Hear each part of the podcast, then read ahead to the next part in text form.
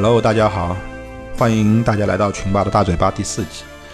大家好，我是杨磊。大家好，我是 Alex 鱼。啊，我们的节目今天是第四集了，因为之前已经做了三集啊。我不知道群霸有没有看过我们前面三集下面的评论？呃，有，我还是每一条我都看了，基本上。看看好之后感觉怎么样？嗯，还是感谢大家能够提出这么多宝贵的意见。嗯，确实那个之前的节目的质量嗯不是非常的高，然后也有很多的问题。嗯。当中有几位小伙伴都提出了他自己宝贵的意见，我觉得也也是非常受用的，嗯，也能够让自己认识到自己的不足跟跟短处在哪里，呃，然后我我我们也是希望通过我们自己的努力，希望把这个节目做得越来越好。但是我想说一下的一个点就是，我们其实并不是想做一个专业的影评化的节目，就是我们还是。我们的节目对我们的节目的方向还是就是让让大家能够在茶余饭后，嗯，如果说想看看电影，然后我们可以做一个类似于这样的推荐，就是让让大家就是能够获得一些关于电影的类的资讯，还是以这个为主，就是我们可能就是。呃，电影二刷匠，类似于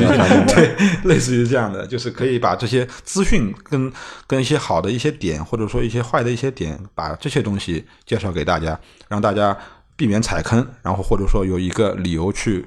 电影院看某些片子，然后我们再推荐一些跟这些片子相关的内容，呃，会有一些拓展的东西，丰富一下大家的观影体验，主要是以这个为主。Alex 呢？Alex 上期做了这个节目之后啊，感觉怎么样？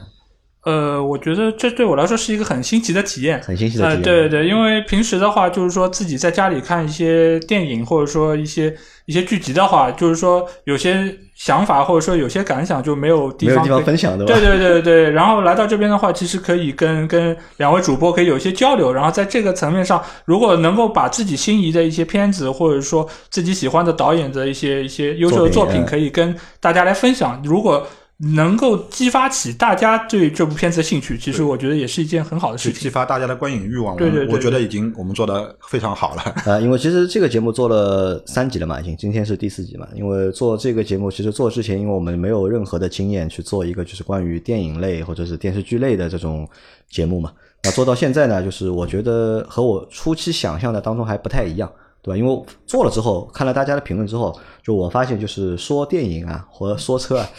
呃，这其实还是两个东西啊，还是对吧？套路差蛮多。呃，套路差蛮多，这是一嘛。二呢，就是电影这个东西呢，我觉得就是会更主观。对，就每个人都有一个自己的电影观。对，对吧？有一个就是评判，或者是鉴别，或者是欣赏的一个就是电影观，每个人都还不一样。那可能我们自己三个人，我们也有自己的一个电影观。那这是一嘛。二呢，就是大家说到了，就是关于就是。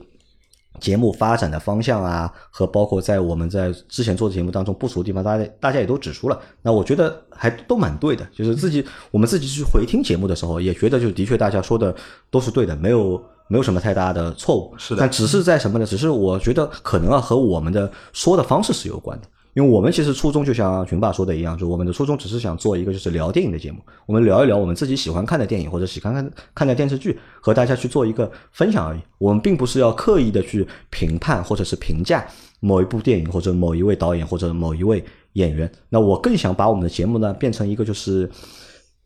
泛电影文化的一个就是内容，或者是泛电影文化的一个节目，对吧？我希望大家就是能够去欣赏的是什么，或者去能够关注什么，关注是我们节目说的东西，对吧？就可以就是先忽略掉，就是哎，我们说的到底对还是不对？因为每个人的对这个东西的评判或者是审美，我觉得真的是不一样的。那我是希望是什么？我们能有一天啊，就是如果我们节目做个几十期，或者做个半年、一年，我们有能有什么能力呢？能够把一部烂片，对吧，说成一部好片的话，那这个。节目的真正的一个目的就达到了，但这个目的并不是要去混淆视听，而是什么呢？而是要通过就是我们的嘴，把一个就是不好玩的电影或者不好看电影说的好看，证明我们的水平提升了。哎，对，你听了之后呢，你要重新判断一下，对吧？想，哎，这个东西好像我本来觉得它是不好听的，对吧？为什么你听了你们几个说了之后，我觉得这个电影是蛮好看的，对吧？感兴趣了，你想去看？可能我要去看一下，对吧？但可能看了之后呢，你还是会觉得这是好看。那我相信所有的就是做电影的账号或者做电影的媒体啊，都是在往这个方向去发展嘛。因为说实话，就是电影是导演的作品，也是演员的作品，或者是制片人的作品，对吧？我们也没有什么太大的权利去就是去质疑别人的就是劳动成果。对吧？那我们只能通过就是我们自己评判的方式，对吧？去抒发一下我们自己的感想，就像中国足球一样的，对吧？可能就是里皮觉得他尽力了，足协也觉得尽力了，对吧？球员也觉得尽力了，但我们是观众嘛，对吧？那我们觉得就是我看着不舒服嘛，对吧？那我还是想去吐槽一下，想去说一下的，对吧？抒发一下自己的就是情感，或者是自己的内心的一些。想法嘛，我们就把这个节目当做这个东西来看吧。呃，其实就是你如果说是导演做了一部作品，然后他发出一个电波，到我们每个人这里都会有一个反馈。然后你如果说听了我们的反馈，觉得你看下来也是认同我们的做法，OK，那我们的我们的第一步达达到了。如果说你不同意我们的，那你可以到我们的下面来留言，跟我们一起来交流你的你的这个意见。好，那行吧，今天这期节目我们说哪些东西？今天呢，我们第一个板块，我们想聊一聊 关于中国院线的发展的一个中国电影院线的发展啊。对，就是其实我们从很早很早以前，我们中国引进电影的制度其实是不太一样的，因为就是可能受于以前计划经济的模式啊，就是主要每次国家想引进一些什么样的片子，还是广电总局说了算，或者说文广总局说了算，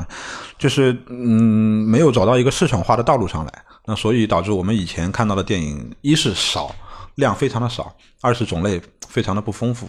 那只有那么几部片子可以看。我们我们为什么以前说一部片子我们可以看个十遍、二十遍以上？哎，这个以前是算到多久以前？呃，八八十年代，八十年代，八十年代，八十年代啊，差不多吧。八十年代，九十年代初吧，应该是九十年代初刚刚开始。想呀，第一部进口电影，对吧？好莱坞电影是什么 时候，对吧？真实的好九几年吧，应该是。因为之前也有也有进口电影，但之前就进口电影都是进口那些就是就我们兄弟国家的苏联苏苏联体制为主，巴基斯坦啊，比方说像南斯拉夫啊，像像苏联的。一些电影，其实在以前我们还是有引进的，对，就是用译制片，对，译制片，译制片，就是比方说，但是像呃敌对阵营的片片子，对吧？我们就很少引进。腐朽的资产。对，但是你像那个八十年代，其实我们还引进了很多日本的影片。啊，对，那么像雪姨啊，包括电视剧嘛，还有对对对对对，还有呃像对对对对对那个呃，但是种类还是还是受到限制的，数数量也是受到限制的。那我们从一九九一年开始，那我们。改革了我们这个院院线的审片引进的这个制度嘛？那我们从从一九九一年开始，那个我们院线的变化，就是我们以前的模式是从制片方，然后到中影公司，然后到省级电影公司，到市级电影公司，到地方影院这样的一个流程的这样的一个架构。但是从那个九三年一月份开始呢，广电总局下发了一个文件，就是关于当前深化电影行业机制改革的若干意见。这个文件下发了之后呢，他就打破了以以往的这个这个这个局面，就是我们不管是定价权也好，发行权也好，就是这个制度开始慢慢的起到变化。以前都是官方引进，对吧？以前就是引进片子都是官方引进，就一层一层就是。下来，对对，然后后来就从九三年开始就改变了，改变了，但是它还是一个受限制的一个这样的一个体制，直到零二年开始，我们国家才开始采用院线发行的这样的一个模式，就是当时我们国家第一批首批有三十条电影院线投入运营，嗯，由院线统一安排，然后连锁经营这样的一个模式，就是避免了单一电影呃院。管理的这样的一个一个模式，然后同时呢，然后受益于院线制度的这样的一个改革，那我们国家从两千年之后，两千零二年之后，我们电影市场也是开始出现了一个蓬勃发展的这样的一个状况。嗯，到了就有了这个两千零二年开始就有了院线这个概念。对我们以前其实就是一个单，以前就电影院嘛，对吧？以前就是比如说什么。什么电影院？什么电影院？对吧？没有这个就是院线的这个概念。对，所以说我们像我们现在说，呃，我们国家现在最大的万达，是吧？然后中影集团，然后那个什么中中影呃中影新美，然后很多很多这样的院线，它开始有自己的影院。就其实我们看，就是在每一个就是城市的 shopping mall 里面，就是大型的商场里面都会有电影院，对吧？然后这个电影院就以前就是一个什么什么电影院，对吧？什么光明电影院啊，什么这个泰山电影院、国泰电影院、国泰电影院，但现在就不是了，对吧？现在在每一个就商场里面，它前面都有一个 title 啊，都有一个 title 的，对吧？万达院线什么什么院线，对吧？保利，好像我看就所有的就是现在所有的做地产的，就做商业地产的这些公司啊，都有自己的院线，对吧？万达有万达的院线，保利有。保利的，绿地有绿地的有绿地的，对吧？就是为什么？就是呃，我们说商业地产发展，就是我们可能以前这样的一个模式跟现在的这样模式是完全不一样的。因为我有一个朋友，他以前也是做商业地产的嘛，他其实跟我说，呃，现在的综合体的商业地产，一是要有吃的，啊，要有餐饮，对吧？然后二是要有小孩子的东西，啊，就是教育针对小朋友的那些玩的或者教育啊、娱乐的东西，然后最后肯定是要有有个电影院电影院，啊，因为这样的方式是可以引流的一个一个一个主要的几个方式嘛。因为就是如果说你真的像到商场里面去消费，消费的一些什么内容，我们去买，以前我们去商场买买买吃的、买喝的、买衣服等等等等这样的一些一些情况，但是现在我们到商场主要还是以娱乐为主，就我们是一家三口家庭的以单位不不是以前的以购物为主嘛，对，以？购物为主，但是我们现在还是以呃转化到娱娱娱乐娱乐为主这样的一个模式到商场里面去进行消费的嘛。那我们再来说一说我们两千年之后这个电影发展的这样的一个状况吧那。从两千零二年到现在二零一九年，也已经十七年过去了，对吧？对，其实，在我们刚刚开始以院线制这样的一个模式改革之后呢，我们两千零二年的全国整体的票房只有八点九个亿，然后到了二零一八年，我们全国总体票房就达到六百多个亿了，六百零九个亿，那整个增长的这个量非常非常的惊人。呃，我们从一个一个个位数的亿级到百亿级的这样的一个数量级，才用了短短的十几年的这样的一个那。说到这里啊，就是我们可以和那个拿很什么相比啊？就是拿中国的汽车市场去做一下对比啊。其实也是啊，就汽车市场在近就是十几年里面，对吧？每年都是递增、递增、递增、递增，对吧？然后但是到了今年，就是销量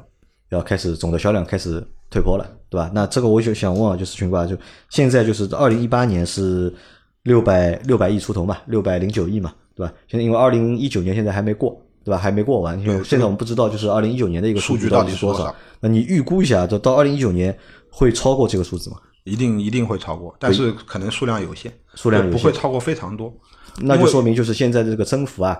或者是增长速度已经开始放缓了，已经对，其实跟汽车市场也非常的像，啊。就是为那你觉得就是 正常的话，就是中国的一个就是发展到一个理想的一个情况下面啊，这个就是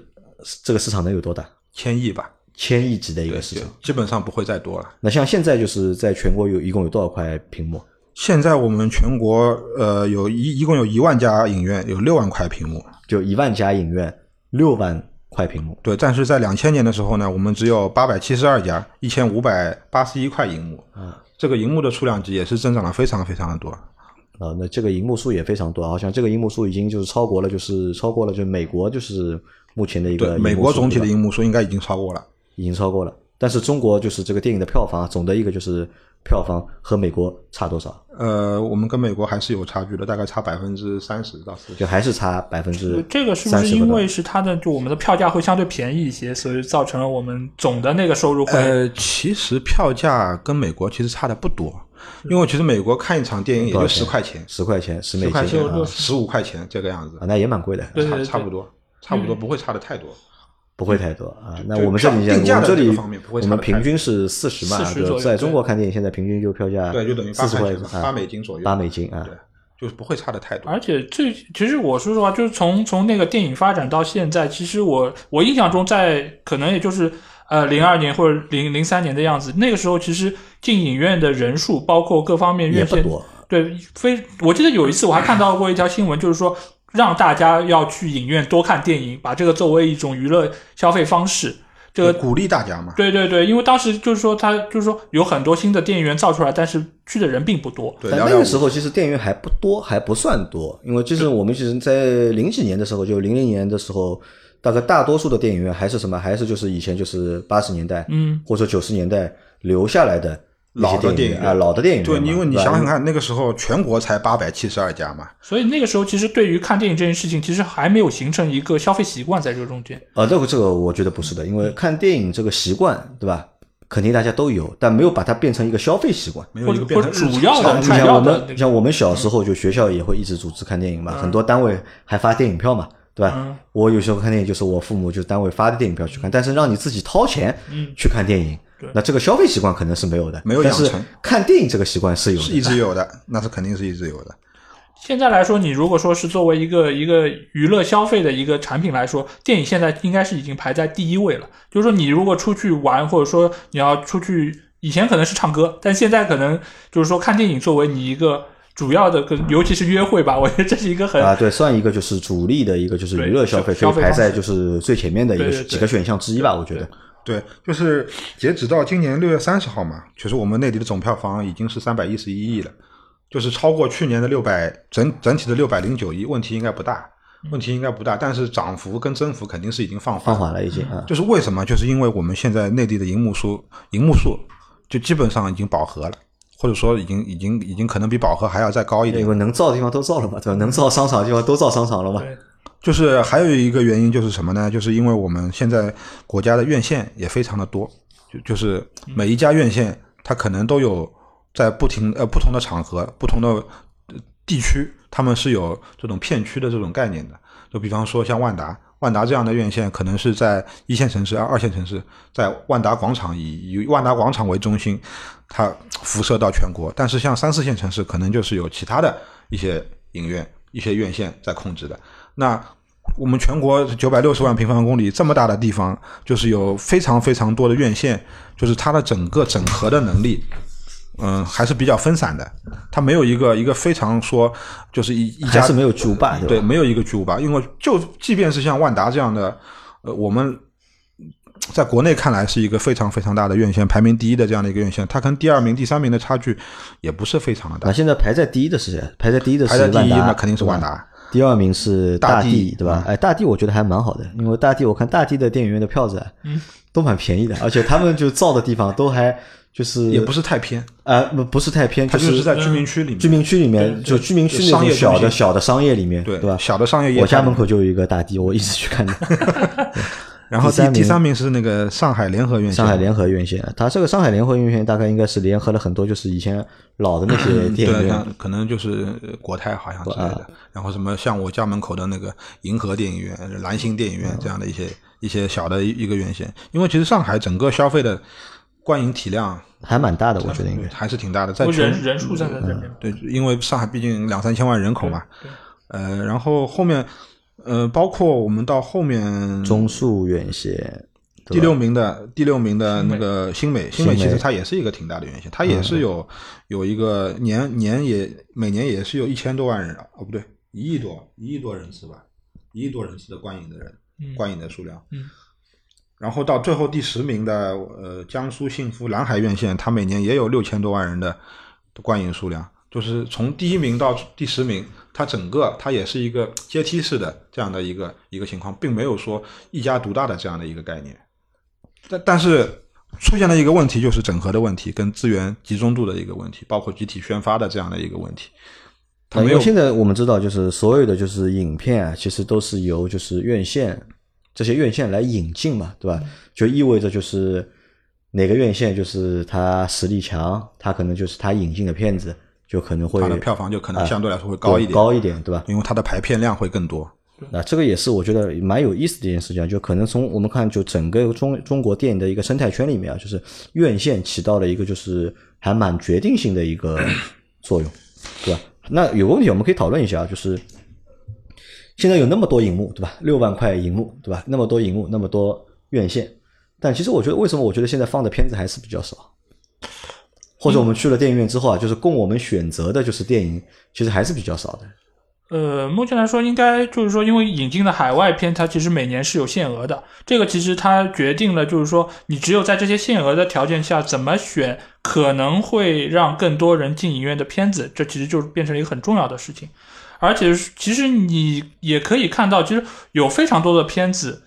我们其实是很难在影院里面看到院线。里看的啊，院对院线，因为呃限于它的排片，包括它可能整体口碑，呃，尤其是以一些小制作或者说是一些国产恐怖片对，为代表的包，括 我们国家的那个电影的那个审审查制度，就是跟我们上期聊的内容也是有关系的。因为其实有些影片它可能最终还是过不了审，它没有办法在大大荧幕上面让观众走进到影院去观看的。因为我们不我们没有数据啊，不知道一年到底有多少片子啊，或者进口的片子去过审啊，嗯对吧？然后有多少审核，这个我们知道，我不知道这个数据。但是到二零二零年开始，就是因为 WTO 有一个规定的嘛，就是会放开这个就是进口影片的这个数字数字的一个就是限制。限制。对我不知道到时候会不会放开或者放开多少。那如果就是到二零二零年，对吧？这些院线对吧，引进更多的就是进口片之后啊，就你们觉得这个市场会变大？呃，我觉得会有一定的增幅，但是我觉得可能很难会有爆发式的这种增长。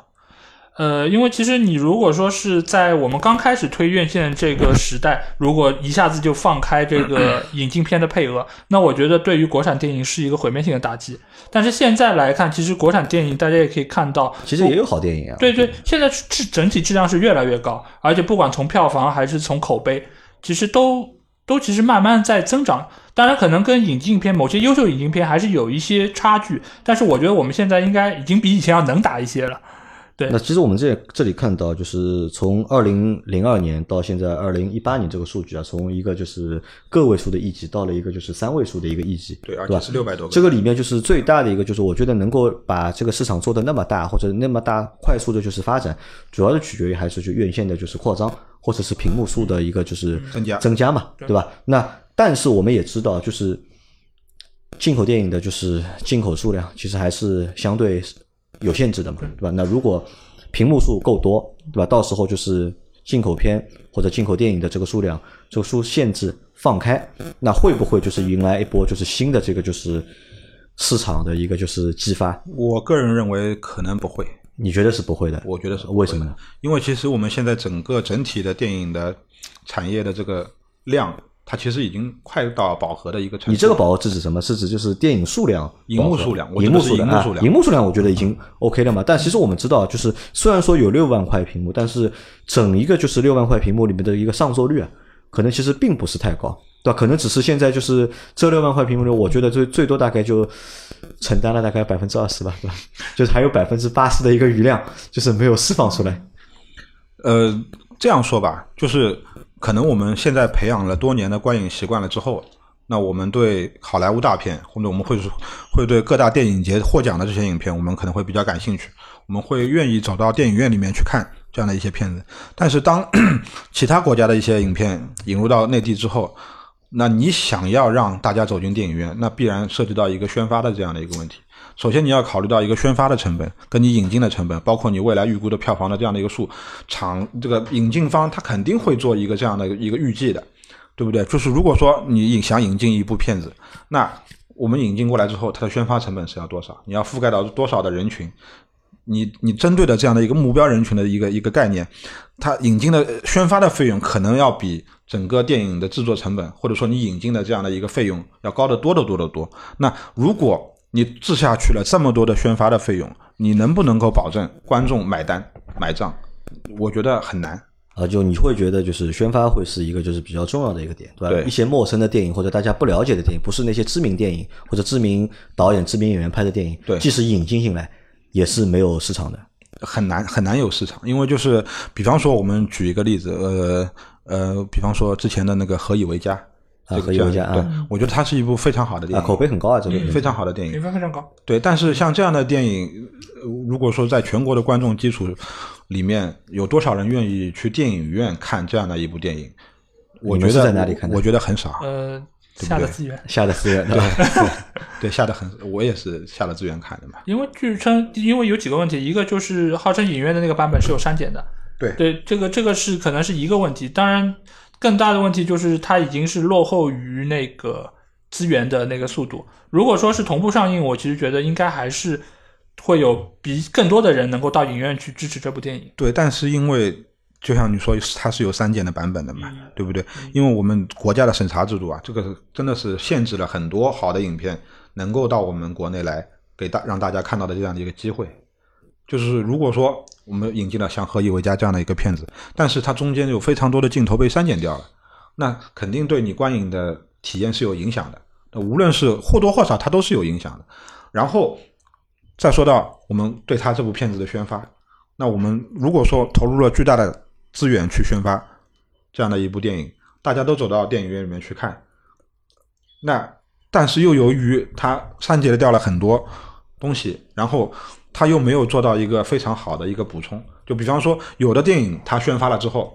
啊、引进到国内之后，它某些影片段被删减掉了之后，导演会补拍的，他会补拍的，把剧情再串起来，然后对特供版了，对对，他然后再把这个东西放进去。但是如果说像《何以为家》这样的片子，你可以让让让导演补拍，这个概率是多少呢？我觉得几乎没有。就不会做一个中国特供版的，对几乎没有。所以说，基于多方面的问题，即便是之后电影放开了，审就是能过了中国的审查，但是很多很多这样的宣发的原因、审查的原因等等等等，我觉得他还是没有办法让大家更多的走到电影院里面去看。我在想，如果说是完全放开的话，会不会就是说，大家引进的片子都会以那种可能 就娱乐片，啊或者说相对市场胃口对对对，就会像像比如说复联这种，或者说是爆爆米花电影。那这样的话，因为会有更多的人进影院去看嘛，所以这样的话，我觉得有可能一开始院院线会以以引进这种样子的片子为主。肯定肯定是以这个方向为主我觉得是。对，就即便是像你这样说的，我们引进一些多类型的爆米花电影，但是你连一个都不认识，没有群众基础，你明白我的意思吧？呃，我知道，但但是我觉得，就是说，你如果引进是美国的片子，我觉得多少还是会有点认识的。他但凡能够在以前拿出一部口碑还可以的片子作为宣传点，其实他还是能够就。就算后期可能口碑不那么好，影响了票房，但是前期宣传到位，还是能有第一波人进去的。啊，那这样就是这个问题啊，我们放到下一集讨论啊，就是关于就是电影的宣发对一个电影的票房或者对于一个电影的就是知名度到底有多大的一个就是影响影响，对吧？因为这一集其实我们说了嘛，就是因为目前就是按照这集我们的结论就是，目前中国的这个就是荧幕数啊，已经到达了一个就是饱和的一个就是程度了。那说明就是电影院这个基础建设已经 OK 了对于对于就是整个电影市场来说，就是你已经有足够多的影院和或者足够多的就是荧幕数了，对吧？这一点我觉得已经不错了，已经，对吧？那么因为整个生态里面其实有很多环节去组成嘛，对吧？在这个基础环节上面，我觉得已经 OK 了，已经，对吧？那么我们到下一期我们再聊一聊，就是宣发对就是电影的这个就是宣传啊，或者是票房啊、影响力啊，到底有多多少的作用？好吧，那这一这一个第一个板块我们就拉倒了，先到这里，好吧？好的，那第二个板块是什么？第二个板块就是每周电影热评啊，和推荐美国电影。热评啊，那我们对于本期的电影热评，我们想要评价的几部片子呢？是第一部是呃，我们马上要上的，马上要上的一个是那个《查理的天使》，是吧？呃，是这样，我们就是说，呃，现在已经已就经上了。对对对，其实是昨天，昨天其实一共上了有五部新的片子，嗯但是我们今天我先想推荐第一部片子呢，就是《霹雳娇娃》的第三部。霹雳娇娃的第三部，对对对，这部片子其实也是怎么讲？今年就这个 IP 其实是个老 IP，、啊，老 IP，，对对对，它其实就是说从从两千年是有一部很有名的电影，就是《霹雳娇娃》的电影电影版的第一部。然后那部片子里面其实就是有三个比较漂亮性感的女生作为主角，然后的 来来作为主角的这么一部一部一部电影。然后这里面三个女星都是现在来说都是非常有名气，就是卡梅隆·迪亚兹，然后德鲁·巴瑞莫和那个呃刘玉玲，对 Lucy 刘。啊，露西流，呃，露露西流还有一部最近还有一部非常火的，就是美剧，对吧？对对对致命女人，致命女人啊，对对对，这集我们到这个东西我们到现在一直没有聊，对吧？哪天要找一个就是女孩子过来，对吧？聊一聊这部美剧啊。对，就是从三个大男人的嘴里面聊，可能聊不呃出太多的花样了。对对对，呃，然后为什么推荐这部就是《霹雳娇娃三》？因为这个是一部，首先这是一个老 IP，、然后这个 IP 其实最早的时候它是由一部美剧来的，它这部美剧呢其实最早名字就叫呃查理的天使。就是其实说的故事也很简单，就是有一个叫查理的一个幕后的一个主使，然后他养了三个女特工，呃，女杀手，对？对对，呃，他其实也不是杀手，他其实就是执行各种任务。然后就三个女特工，然后当时呢，其实在，呃，为什么在这部剧最早它是七六年开始拍的？然后当时为什么会选这个时候拍呢？其实也是有几个原因，一个原因就是当时就是美国的那个女权运动，其实在。呃，女权运动在七十年代其实是在一个比较高的一个阶段，所以当时的制作人他们就觉得，呃，之前有这么多男性为英雄的那个角色，那我们可以找三个女的来作为主角来做一部片子。其实当时在片方其实并不太看好这种设定，但是呢，制作人他们还是还是找了女演员来拍了之后，没想到反响特别的热烈，所以所以这部片子其实在当时在七十年代其实已经是有过一个轰动，然后到两千年的时候，就是说。呃，这个就是原先这部片子，就是之前那部美剧的监制呢，他其实觉得啊，现在其实到九十年代又是一个一个女权一个比较热的阶段，我其实可以把这部剧，然后以再翻翻拍成电影，所以他又开始为这部剧寻找女主角。然后他这个片子，他其实一开始他那个呃找到片方的时候，他其实是。呃，很快就得到了那个德鲁巴瑞莫的那个响应。他其实是主动找到了这部片子的制作人，说我要来演这部片子，参演这部片。对，然后在这个其实他又找到自己的好朋友，就是卡梅隆·迪亚兹。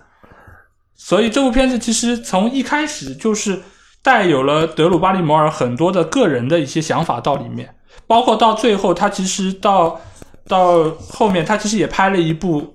那个《霹雳娇娃》的美剧其实是他自己做的 导演，对对对，所以所以这部片子从一开始，包括《霹雳娇娃》第一部的导，第一部和第二部的导演也是德鲁巴里摩尔推荐的，对，所以这部片子其实从以前来说，我记得小时候看的时候就觉得，就那时候其实院线也是引进了这部片子，其实在在电视上也有放过他的宣传片，当时就觉得哇，眼前一亮，就怎么那么性感，对，这么漂亮。就是你之前我们看到的这样的一个形象，可能都是很 man 的男性的形象。对，James Bond 啊，或者说是那个叫什么《碟中谍》这个样。杰森·伯恩啊，是吧？杰森·伯恩那时候还没还没有，杰森·伯恩两千零二年。两千零二年。对对对，就特工都是男性，然后都是属于要么很绅士，要么就是很就或者像 Rambo 这种很硬汉、很硬汉这种的这样的一个。对对对，所以突然之间出现三个小姑娘，就觉得喂，这类型很不一样。而且这部片子其实其实现在看来，它很多设定其实还非常的独具匠心。因为她其实三个姑娘，她是分别用了不同的发色，黑发、红发和金发。对，然后他们在人设上面其实也是有三种不同的类型，一个性感，就德鲁玛尔波巴里莫那个就是以性感著称，然后那个卡梅隆·蒂亚兹他那个是属于有点傻白甜的，然后那个刘玉玲这个她其实就是有一些怎么讲？理性、智慧，东方东方女性的一种独特。对对对对对，而且他们三个人在在剧里面的这个人设，其实也设定的非常非常有意思，就还是很清晰的。他三个人的人设设定的非常清晰。对对对，而且这部片子里面，你现在看来其实也有非常多的明星，比如比尔·莫瑞，比如山姆·洛克威尔。其实这些在放在现在来说，其实也都是都是巨星。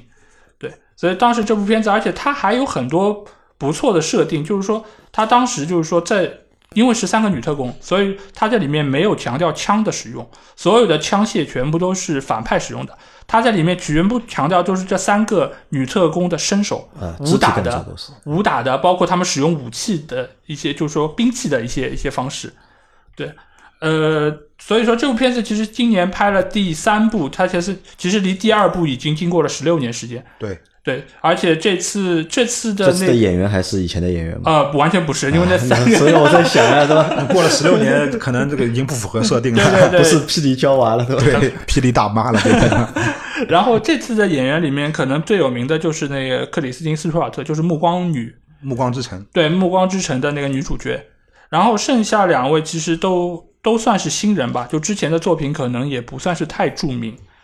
对，因为我看了这部片子的海报，我比较。给我留下深刻印象的是那个黑黑的那个那个那个女生，就是她可能她的整个的气质，包括整个长相，包括身材，都是比较符合我的审美的。啊，对，因为之前那个 Lucy 刘她是属于黄种人嘛，这次他们就选了选了黑黑皮肤，对这个非常的政治正确。对，所以这部片子其实怎么讲？因为 P.T. 教娃一贯的风格和特点就是什么？就是有有美女，然后有动作场面。然后可能那个视觉效果也很棒，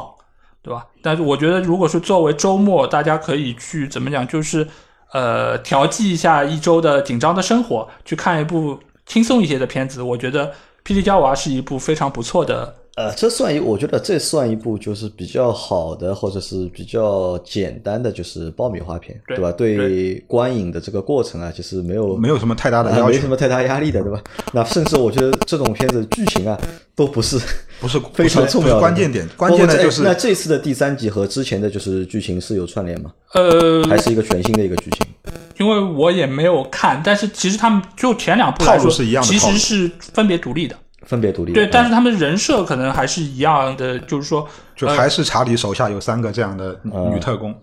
对就还是这样的一个一个典型的一个一个套路。是但是就是选了三个新生代的女性的代表，让她在整个影片中又有性感，又有动作，又有场面。那就是可以这个电影，我觉得可以看一下什么？可以看一下，就是在二零一九年，或者因为这个电影肯定不是二零一九年拍的嘛，对吧？应该是在去年拍的，应该。嗯，那看一下就在最近，对吧？这个世界女性到底是什么样子，对吧？对，可以看一下他们的一个就是妆容啊，或者是穿着啊，包括他们的思想，就是和之前有没有发生过就是什么变化？是对，包括她影片当中的元素，可能还是有非常多时尚的元素加入的。对。对呃因为他们之前 PG 娇娃这个卖点就是他们换不同的衣服，然后就是说给你展现不同的他们的形象。对，而且我这边就是说看到是昨天上映日，他们当天的票房成绩其实还不错，排在当天的第二位，就是一千八百八十五万，这这个是全国对吧？是对全国的。第一名是谁？第一名是大约在冬季，大约在冬季。大约在冬季就是这个是那个马思纯和那个呃，就是他第一名的票房有多少？呃两千八百多万。哦哟，比他多将近一千万。对对对对，因为因为怎么讲，就是呃明星阵容其实还是不错，对，所以相对来说，其实我觉得这个周末如果大家要去看的话，其实这两部片子其实都可以去去支持一下。那然后我再推荐的一部我们想比较适合到电影院里面去看的一部电影，就是彼得彼得杰克逊的他的一部伪纪录片，就是他是通过数字修复的技术，然后把之前一战很多纪录片的素材融合到一部电影里面的这样的一部一部一部伪纪录片，我把它称之为伪纪录片，就是因为他加入了导演自己非常多的想法。因为我们知道彼得杰克逊他是一个非常有名的导演嘛，他之前有《指环王》、《霍比特人》啊、《金刚》啊这样的一个非常多的好莱坞的大片。他现在通过这样的一个一个一个纪录片，把大家身临其境的带入到一战的一线士兵的这样的一个视角，让自己能够沉浸式的感受到一战的氛围是一个什么样子的这样的一个情况。因为它，呃，我们知道它上映的日期其实是二零一九年的十一月十一号。这个日期非常特别，在我们国内是双十一。双十一 其实它是那个一战结束一百零一周年。啊，一百零一周年。对其实我们可以看到，就国内我们可以看到关于就是一战题材的，就是影片啊，还比较少，就是比二战的要少很多很多。嗯，对，因为就是像之前比较有名的一战电影，就是那个那个战马，呃，那个战马当年应该也是公映的。对，公映也放放后的，对对，也是上映的。就是可能我们国内我能够比较有印象的关于描写一战的电影就是《战马》。那这次，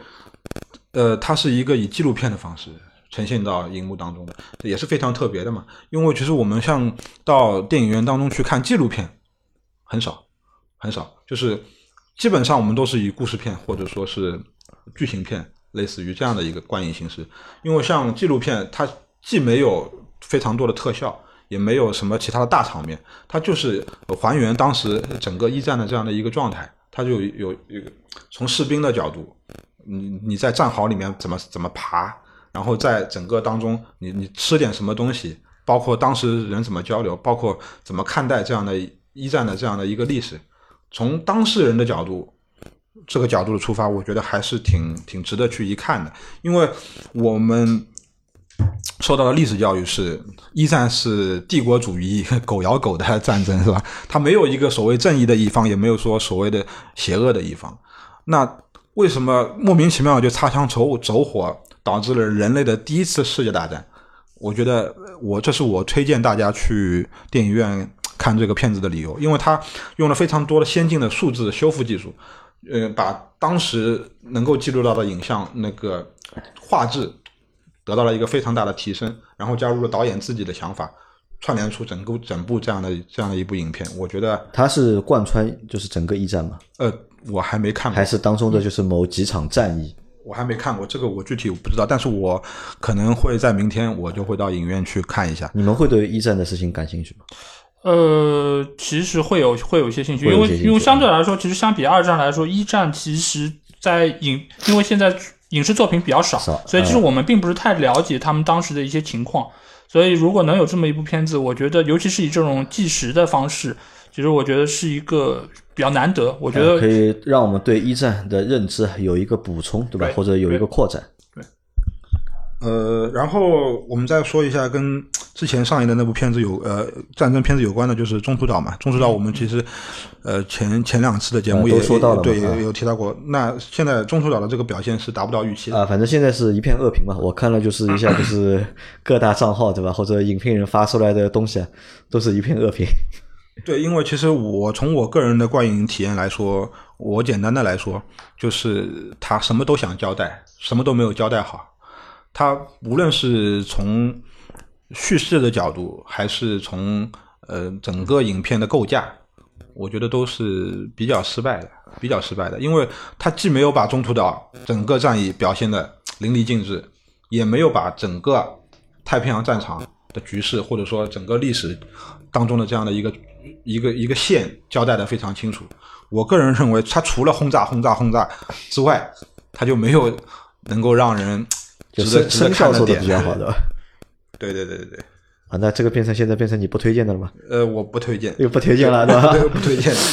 在两周前你还推荐，对吧？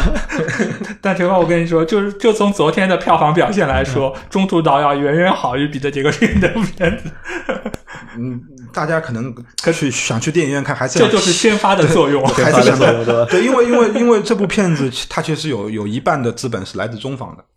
那我们再说一个小插曲，它就是呃当中的一个片段是那个杜立特轰炸东京，轰炸东京之后，然后他不是要在中国迫降嘛？然后它当中有五分钟的删减镜头，是删减了关于中国描写中国游击队的这样的一个镜头，可能是他保护杜立特啊之类的这样的一个一个类型。然后这个片段是当时中方要求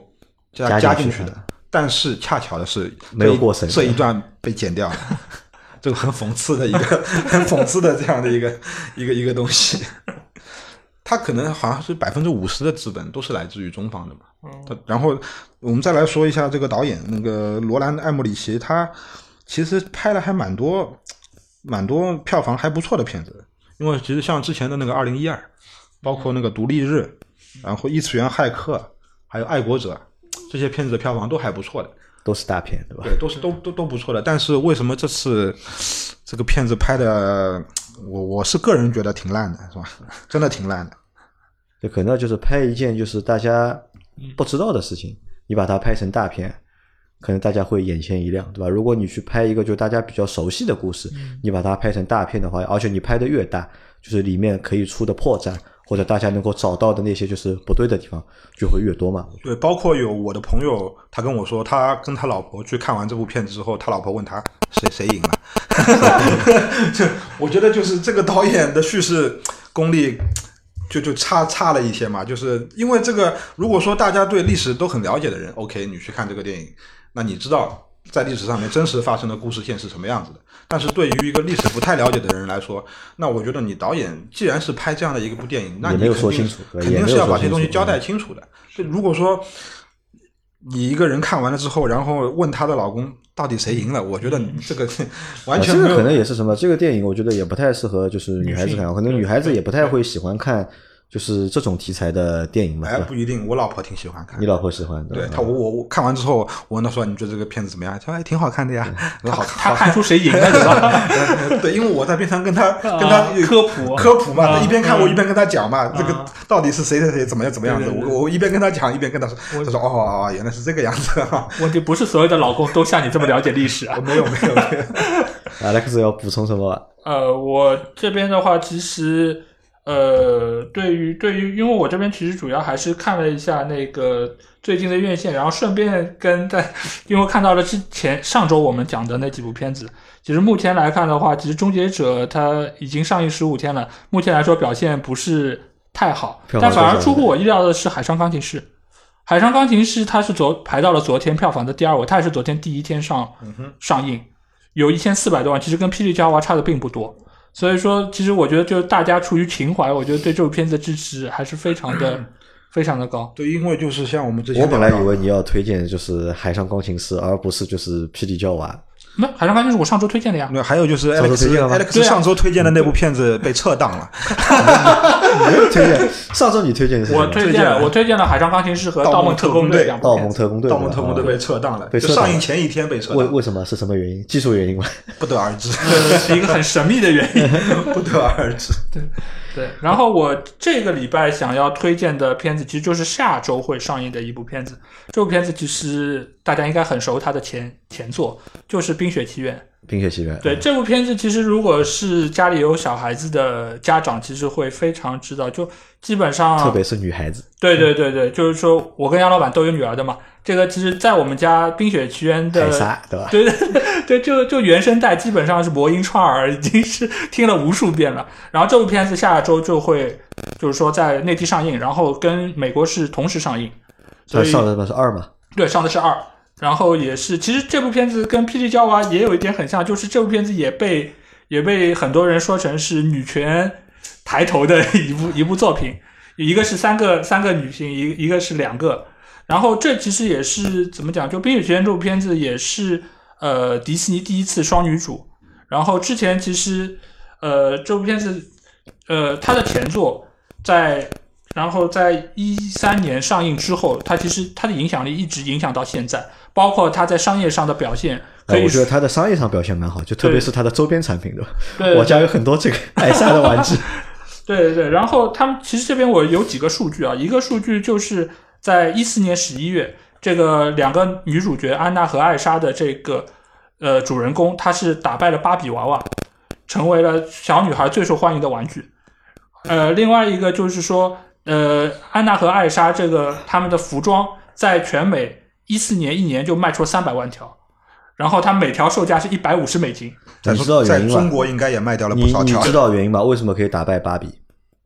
你知道原因吗？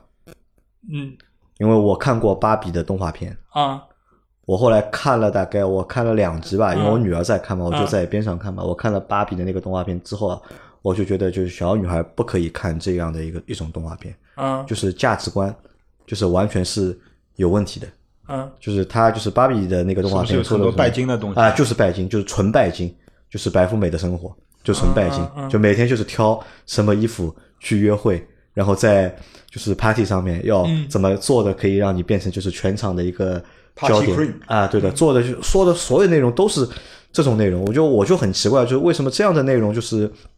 能够做成就是动画片。并且就是被就是中国引进，因为我是在就是官方的网网站上，就是爱奇艺这种网上网站上看的嘛，对吧？我就很奇怪，这种动画片怎么能够过审？呃，这个我觉得就芭比这个人物的出现，应该是就这个价值观，其实你要这么想，就是每一个女孩子她都有一个公主梦嘛，尤其是在早期这个芭比被被被设计出来的时候，它其实是满足了小女孩的这么一种一种爱美的这么一种心态，但是相对来说，我们现在要讲到这两个女主角，她们其实就是自立自强的啊对啊一一 一个典型，因为毕竟因为毕竟那个迪士尼的那个动画片，相对来说它还是会塑造一种比较积极正面的一个对的，很励志的嘛，对吧？一个形象。对，但其实就是说那个呃，《冰雪奇缘》这部片子，它其实是由安徒生的那个童话改编的。而且最早时候，他们在设计艾莎这个角色的时候，其实是要塑造成安娜和艾莎，一个是正面角色，一个是反反派角色。一直到最后，就是那首著名的《Let It Go》出来之后，Let it go, 哎 let it go，洗脑歌对对对对对。然后这首歌出来之后，然后片方觉得，嗯，我们应该要把那个艾莎的角色变成一个正正正面的角色，然后作为一个双女主的一个一个一个态度。所以这部片子，呃，我觉得就是说推荐给所有。就是说有有孩子，尤其是有女儿的家长，带着孩子可以去看一下。嗯，说到这个，我还想补充一点，就是关于整个《冰雪奇缘》的配乐部分，就是我了解了一下，就是它二的配乐部分还是沿用了上一期的那个原班人马，基本上原班人马，就是然后他重新创作了呃 Let it go 吗？呃呃对对，他就是因为他因为这个《Let It Go》这首歌是非常洗脑嘛，标志的一个一个一个对于上上一部来说的这样的一个一个元素嘛。然后它整个大概重新写了呃百分之八十的新内容，然后结合《Let It Go》这首歌，然后投放到这个二二里里面去对，我相信应该它还是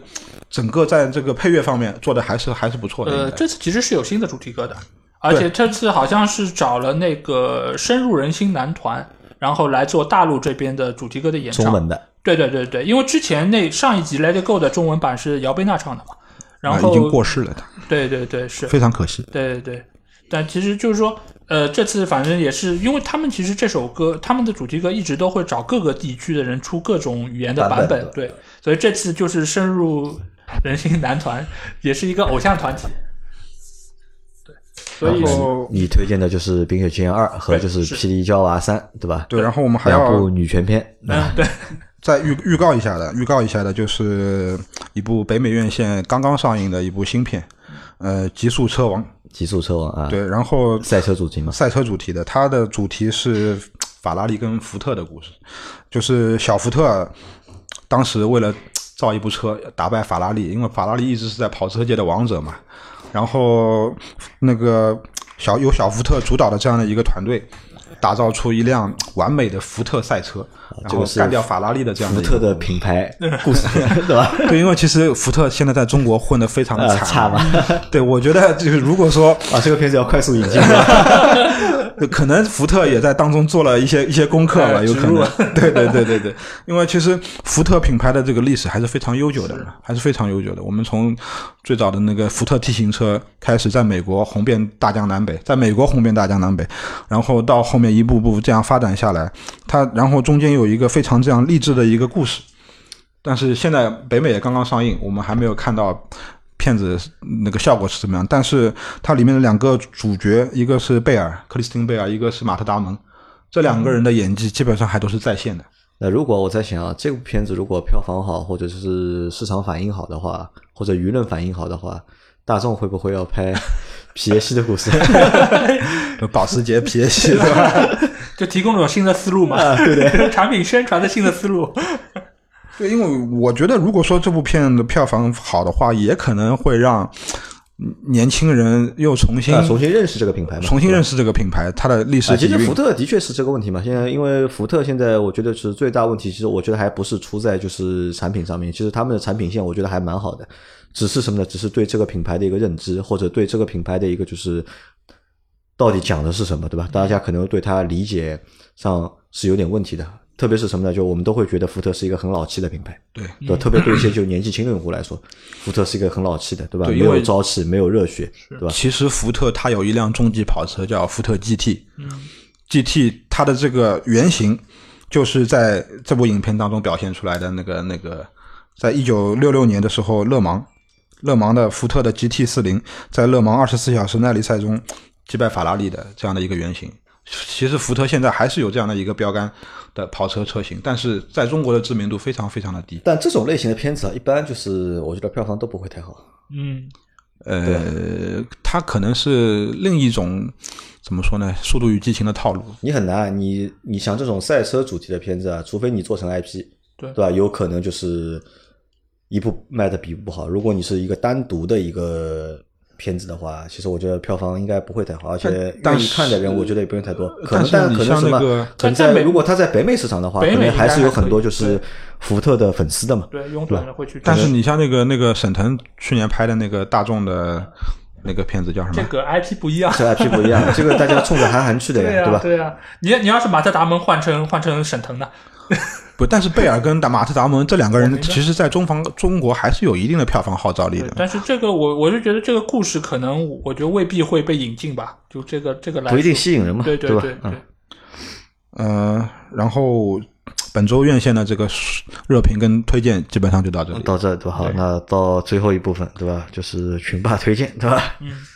那这个星期本周我们要推荐的还是跟二战相关的，还是二战啊？对，还是跟二战相关的两部电影，因为现在毕竟中途岛这个题材还是比较热的，虽然说票房表现不如预期，呃，但是还是因为其实我们知道，现在我们国内能够在院线看到的嗯，战争大片，其实非常啊、少，越来越少嘛，因为这种片子其实很难过审的，对对吧？对，因为包括像之前被莫名其妙原因阉割掉的 八百，嗯、当中的原因我们具体就不说了吧。然后现在我，呃，这周我推荐的两部影片，它其实都不是以战争大场面为主的、为主导的这样的一个战争作为背景，对然后描写它其实还是故事片嘛，还是剧剧以剧情为主的。一部是嗯小男孩《The Little Boy》，那我们知道就是在美国轰炸那个广岛的投下的第一颗原子弹，他的绰号 nickname 他就叫 Little Boy 嘛。呃，然后影片当中的男主角。他的被被被就是他的 nickname 也叫 Little Boy，因为他天生比较瘦小，然后他的父亲呃去了战场，呃，整个影片都是以小男孩想要父亲回到家中，然后做的一系列的这样的一个事情为为一个主线的这样的一个介绍，包括当中我们说他小男孩做了一些非常非常有趣的这样的一些事情，呃，包括呃他想移动大山，为什么？因为当中有一个神父给了他一张列表，说你做完这个列表上的所有的事情，你的爸爸就会回来了。啊、但是小男孩就是从这样的一个过程当中，他整个抱有的一个坚定的信念，呃，它其实有一点点像福音片的概念，就是我们要信耶稣、信上帝，是吧？我们要有坚定的信念，我们一定要达成这样的一个事情。但是又衍生到那个佛教当中，其实我们之前也有一本书叫《正念的奇迹》，它是也是一个好像蛮有名的一个一个佛学的一个一个法师写的这样的一本书，销量也非常的好。呃，在这本书中也提到了一个一个概念，就是我们要抱有一个正念，就是我们坚定这样的一个正念，那在某些过程当中可能会出现奇迹。但是如果说你没有这样的一个信念，你从头到尾你就放弃了这样的一个事情，那这个奇迹一定不会发生。我觉得这部影片还是值得推荐的。啊，好，那还推荐什么？呃，还有一部推荐的影片就是它的视角是非常独特的，它是日本人拍的二战片，它的切入的角度，呃，跟我们中国大部分能够看到的影片的角度都非常的不一样。它是从呃日本二战这样的一个角度，太日本人描写的太平洋战场的这样的一个角度出发，那肯定过不了审了，对吧？因为这是这是一部老片了嘛，这是一部老片了嘛，呃，然后其实它呃是描写一个二战飞行员，日本的日本飞行员，他是他的死因是因为神风特工，然后他的父晚辈，他的子孙辈，他其实一直不知道他父亲呃他的外公的这样的一个历史，然后通过一个葬礼，然后能够得到说，哎，我的外公其实外公不是他的亲生外公，你的外公是另有其人。然后他们呃他们的这两个晚辈通过寻访二战老兵，他当时的一些战友，然后通过他们口中的一些描述，得到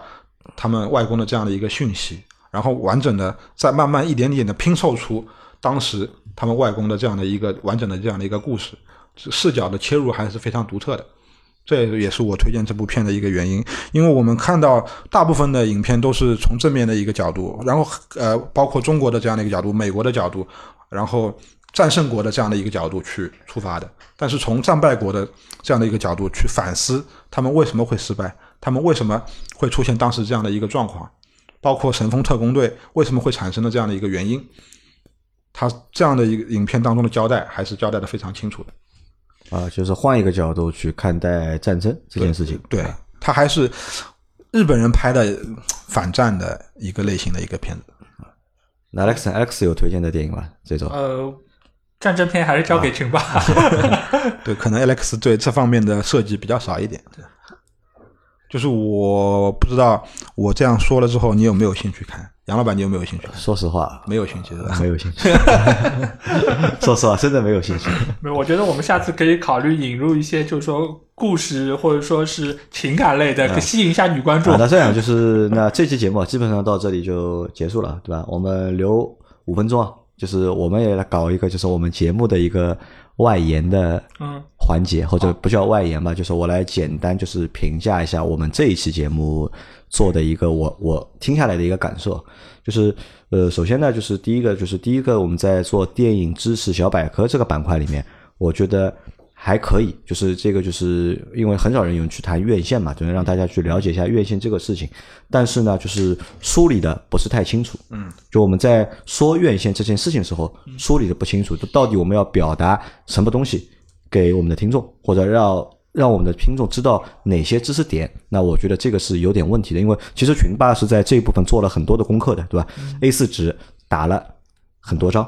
对吧？但是呢，就是在说的这个过程当中呢，因为你你也发现了，就是如果纯粹按照上面读的话，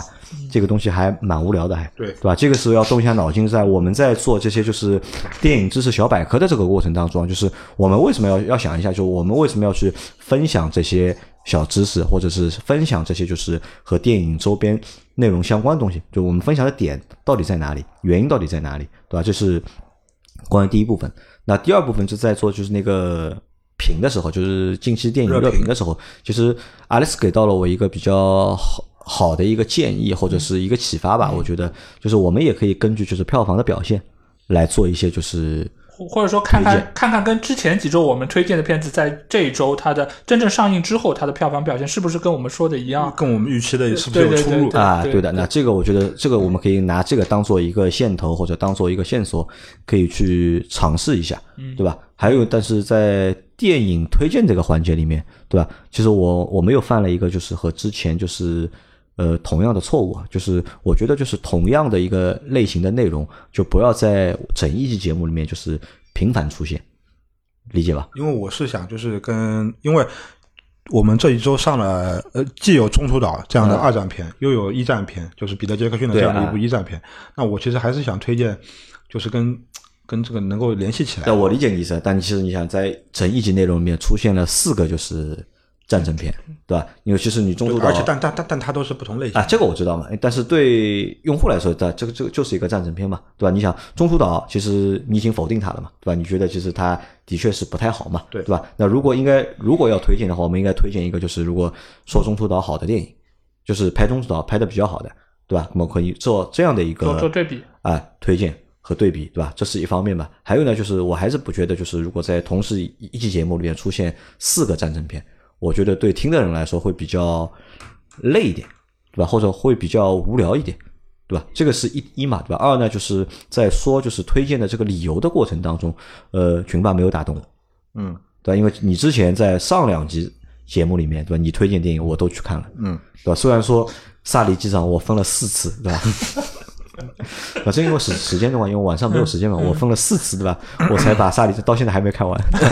因为萨利机比较长嘛，有两个多小时嘛，嗯它有一两两小时十分钟吧，我看好像，对我到现在还没有还没看过，我现在看到大概一小时四十分钟，对吧？还没看完，对吧？但是看下觉得还蛮好看的，就的确，虽然我看的还是一个就是被删减的一个版本，对吧？所有群霸和我之前说那些激情戏啊，对吧？不不，你应该看的是《迫降航班》。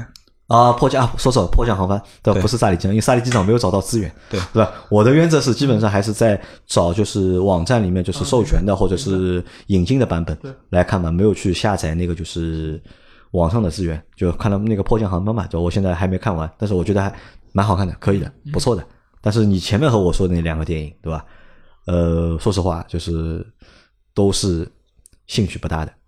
对，因为这两部片子可能都不是太大众取向的电影。呃啊，其实我可能反而会对你说的，就是日本反思自己的第二那部片子对，对我会有一些兴趣，因为这个视角其实在我看来还是比较独特。对，这个切入的视角是非对，而常独特的。而且它是有，在我感觉上来，就是它是有那种像拼图一样的，一块块拼图拼凑出一个完整的一个故事一个故事、一个角色的一个一个身份。通过当时人的口述，对口述的这样的一个历史，然后通过父辈把它慢慢的拼凑起来，还原他的外公到底是一个什么样的人。对。好吧，那我们反正这期节目就到这里。嗯。好，感谢大家的收听，对吧？如果对大家对我们节目当中有觉得不好的地方，请继续指出，给我们提意啊，见我们反正持续优化，吧对持续的改进，也可以什么，或者就是你对哪部电影感兴趣的话，你也可以推荐给我们，是。我们看我们我们也可以来我们也可以说一说聊一聊。这部电影对，好吧？好，好，那这期节目到这里，感谢大家的收听，好，谢谢，拜拜。拜拜。